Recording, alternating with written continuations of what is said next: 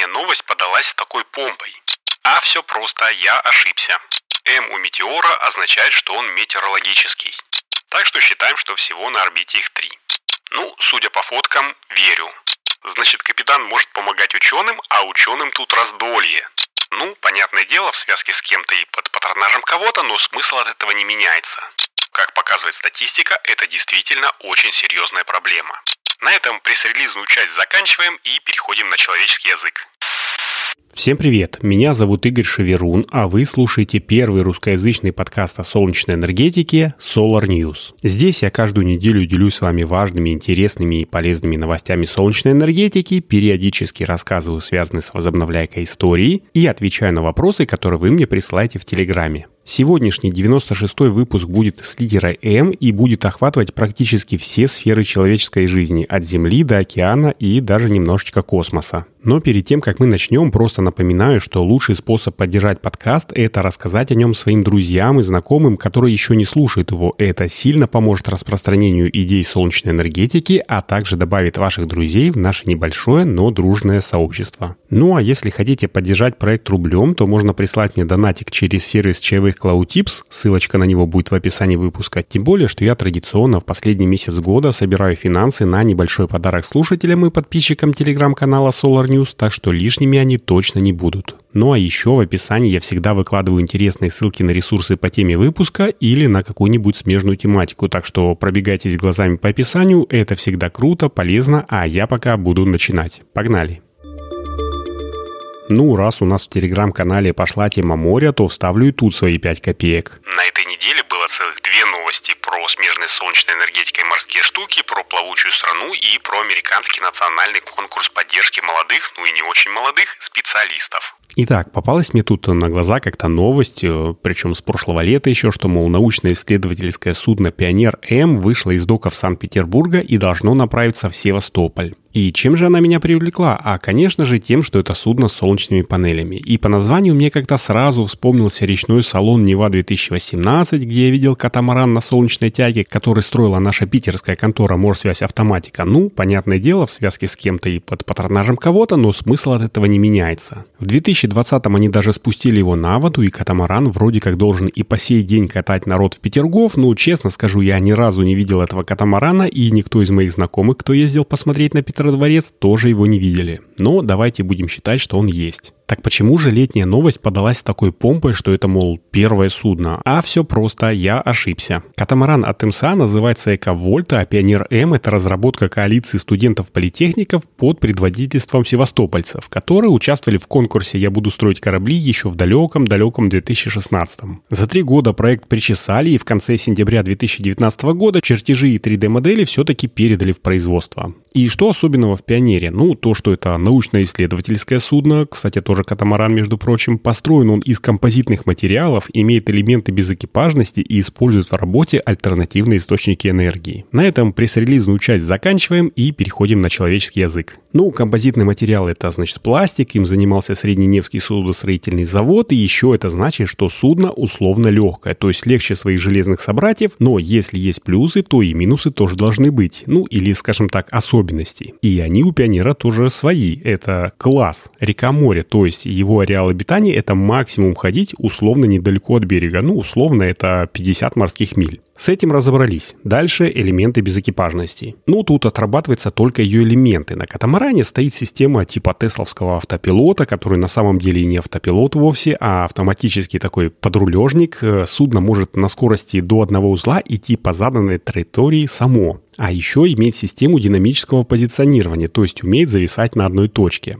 Класс? Класс. Значит, капитан может помогать ученым, а ученым тут раздолье. Потому что на катамаране установлена сменная лаборатория-контейнер, которая позволяет теоретически в порту, когда закончится одна экспедиция, вынуть этот контейнер, поставить второй с другой лабораторией и пойти в новую экспедицию уже с другими целями. Это, как по мне, очень прикольно. Ну и самое последнее, а чем же питается эта махина? А питается она, понятное дело, дизелем. Два двигателя по 300 лошадиных сил, а вот лабораторию питает 16 солнечных модулей, расположенных на рубке. И в каком-то из интервью я слышал, что мощность солнечной электростанции 6 киловатт, а площадь модулей 35 квадратных метров. Ну, судя по фоткам, верю. Фотки для наглядности я выложил в нашем телеграм-канале. И последнее, ТТХ. Длина судна составляет около 26 метров, ширина 9 метров, максимальная скорость 10 узлов, первоначальная стоимость составляла 300 миллионов рублей, но говорят, что объединенная судостроительная компания еще докидывала отдельно какую-то сумму, ну, как бы из своих. Летом этого года отбуксированный корабль был уже передан в ведомство Севастопольского госуниверситета и вроде как уже должны были пройти первые экспедиции, но новостей пока от молодых ученых нет. А вот у меня есть еще кое-какие новости, и я предлагаю переместиться с вами в космос. Поехали?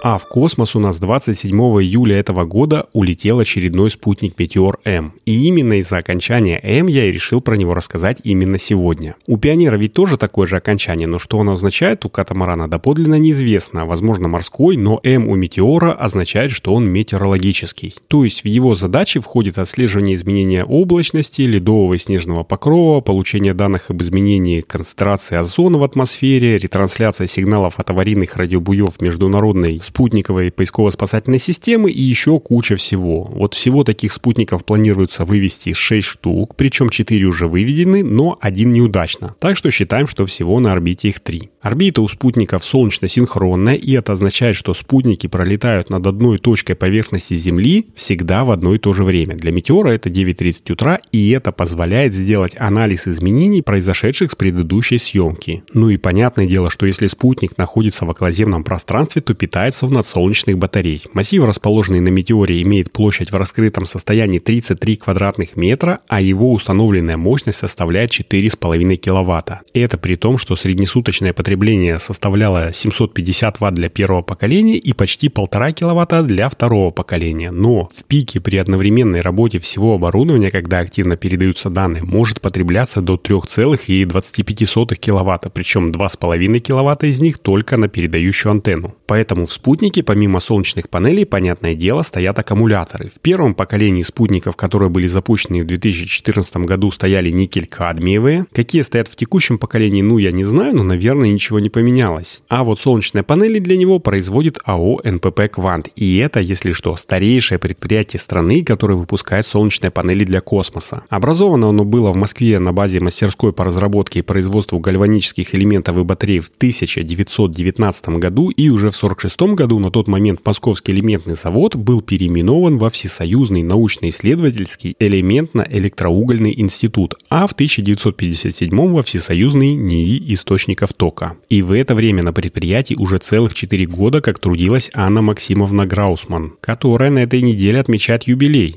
25 ноября ей исполнилось 100 лет, и она является одним из разработчиков и основоположников направления серебряно-цинковых химических источников тока. Эти источники тока, например, применялись для питания передатчиков первого искусственного спутника Земли, запущенного в СССР 4 октября 1957 года. И о противостоянии СССР и США в плане космической солнечной энергетики я уже рассказывал в 21 выпуске подкаста под названием «Краткая история фотовольтайки». Так что не буду повторяться, и чтобы закрыть тему тему метеорологических спутников скажу, что две недели назад на Байконур привезли второй спутник Арктика-М, который планируется к запуску до конца этого года. Как, кстати, и четвертый метеор. Арктика М номер 2 будет с высокоэллиптической орбиты мониторить арктический регион, ну, в частности, Севморпуть, и передавать в Росгидромет данные, которые в том числе позволят давать более точные прогнозы, использующиеся в том числе и для проектирования ВИЭ-объектов при полярной зоне. Так что этот спутник тоже очень и очень важен. Конструировала его КБ Лавочкина, а солнечные панели изготавливала компания информационной спутниковой системы. Полной мощности батареи я пока не нашел, но знаю, что из-за специфически высокой орбиты орбиты солнечную батарею увеличили в два раза по сравнению с похожим по функционалу спутником Электро-Л, а используемые элементы, ну, стандартные для космоса арсенит-галлиевые.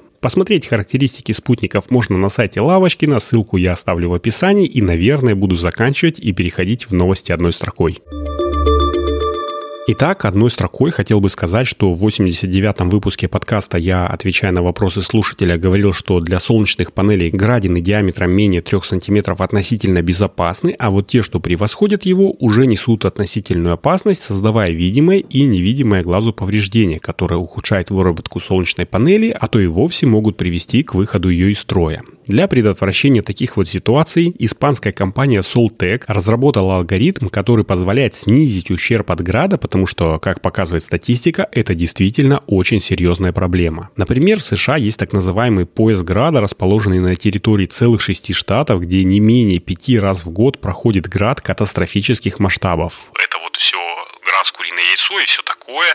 Так что там это решение тоже очень нужное. Итак, Saltec, разработчик и поставщик решений для солнечных трекеров, ну и самих трекеров, естественно, придумал алгоритм, который узнает, что собирается град на основе прогнозирования погоды и реального отслеживания и переводит панели в походное положение. То есть ставит таким образом, чтобы град бил по касательной, так как самый большой урон он приносит тогда, когда попадает на солнечную панель перпендикулярно. И для такого решения достаточно, в общем, и односевого трекера, который так популярен в промышленных солнечных электростанциях. Ну, насколько данный алгоритм рабочий, мы узнаем, когда наберется статистический массив. Так что предлагаю вернуться к этому вопросу через годик. Ну, а я пока буду заканчивать качестве закадра напомню вам, что каждый год к 1 января я делаю небольшой сюрприз подписчикам телеграм-канала Solar News и слушателям подкаста, и этот год тоже не исключение. Традиционно в первых числах декабря я выкладываю в телеграм ссылочку на сбор. Если кто-то хочет поучаствовать в сюрпризе и вам это не накладно, в этом году тоже так сделаю, и я уже даже придумал, что это будет за сюрприз. Так что если хотите мне немножечко помочь, ссылка будет в описании этого выпуска. Присоединяйтесь. Ну а не материально помочь подкасту можно, рассказав о нем своим друзьям друзьям, которые тоже любят солнечную энергетику, но пока что не слушают его. А еще написав какой-нибудь отзыв. Это всегда хорошо сказывается на алгоритмах подкастинга, ну и мне всегда приятно его читать. И на этом все. Таким был 96-й выпуск подкаста Solar News. Меня зовут Игорь Шеверун. Традиционно желаю, чтобы небо над нашими с вами головами всегда было ясным, мирным и солнечным. Услышимся на следующей неделе. Всем пока.